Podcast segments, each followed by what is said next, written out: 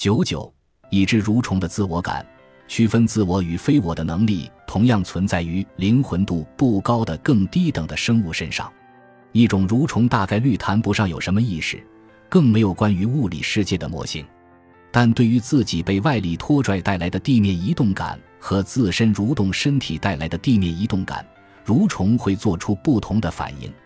我们永远无法感同身受地理解蠕虫的感觉，或者甚至不知道蠕虫究竟有没有感觉的形成机制。但几乎可以肯定的是，蠕虫具备某些主导感的构成要素。神经系统具备区分自身行为与外部行为的能力。现存的不少设备至少已经拥有了这个层面的控制能力，比如我在第五章中提到的回声消除器。这些设备没有意识。却似乎具备某些最基本的自我感要素，甚至人类也可以在不动用显意识的情况下获得主导感。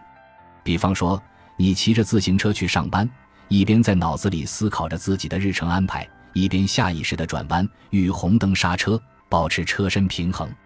初学骑自行车的时候，你的潜意识是深度参与骑车过程的，但只要你的潜意识留在反馈环路中。你的车技就永远无法得到提高。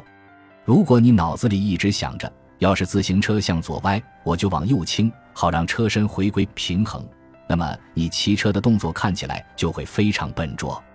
意识的响应速度太慢了，并且我们已经知道，延迟时间过长的反馈环路效果往往不好。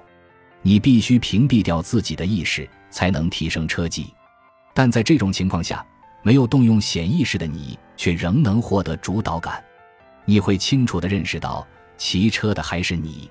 学习拉小提琴也是类似的反馈环路形成的过程，只不过这一次参与反馈的是耳朵，而不是眼睛。要让这个反馈环路更紧密，要创造出悦耳的音响，练习必不可少。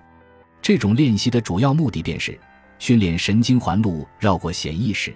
在听觉环路与肌肉控制系统之间建立更直接的联系。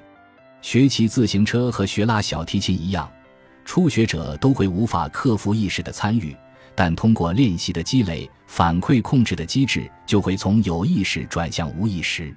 之所以必须如此，是因为有意识的机制更为复杂，延迟时间更长。正如我们在第五章中谈到的，自二十世纪二十年代的哈罗德·布莱克开始。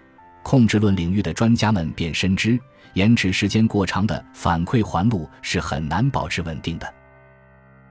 感谢您的收听，本集已经播讲完毕。喜欢请订阅专辑，关注主播主页，更多精彩内容等着你。